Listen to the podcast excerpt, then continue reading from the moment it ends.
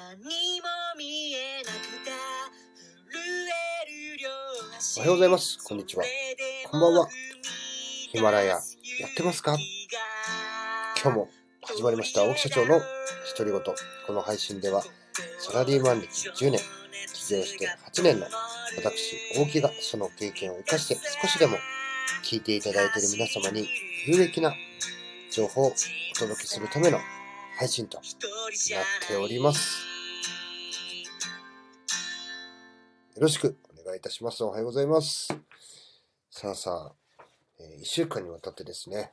えー20代の自分を超えていく、20代の自分を超えていくルール77に関するお話をですね、私のエピソードを添えて、えー交えてお話をしていきました。これね、えー個人的に楽しんでね、続けていきたいと思うんですが、えー30代で逆転する人と失速する人を、えールール、それぞれのルールにね、えー乗っ取って紹介をしていくと えいう回でございます。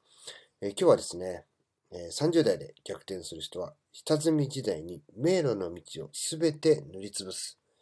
30代で失速する人は、最短コースを先輩に聞き続ける。最初から私の得意分野はこれです。私はこれをするために入社したんですと主張する人は30代で失速する。周囲から応援されなくなるばかりか、人としての幅がなくなるから将来リーダーになれない。タクシーの運転手でも入社初日から狭い得意得意エリアにこだわる人は稼げない。最初はできるだけエリアを広くしておく。そうすると本当に得意なエリアが分かってくる。そもそも自分が今得意だと思っている仕事は2年後には使い物にならなくなっているかもしれない。だから下積みの段階で迷路はすべて塗りつぶしてしまうくらいにあらゆる遠回りをして行く先々で出会ったものを貪欲に吸収していくことだ。10年後を振り返ったら一本の道ができていて驚くだろう。遠回りしなければ最短コースはわからない。こういうね、77のルールのうちの一つ目に、こんなことが書いてありました。私はね、よく使う言葉として、急がば回れという言葉があります。えー本当にね、えー遠回りになってしまった、こんなの無駄な時間だって思ってることがね、実はね、近道だったという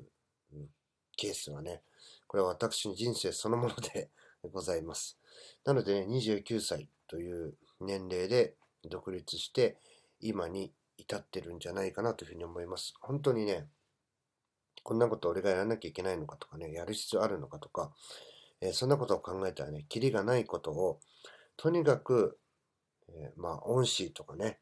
が言ってるんだから、えそこに疑念を持たずに、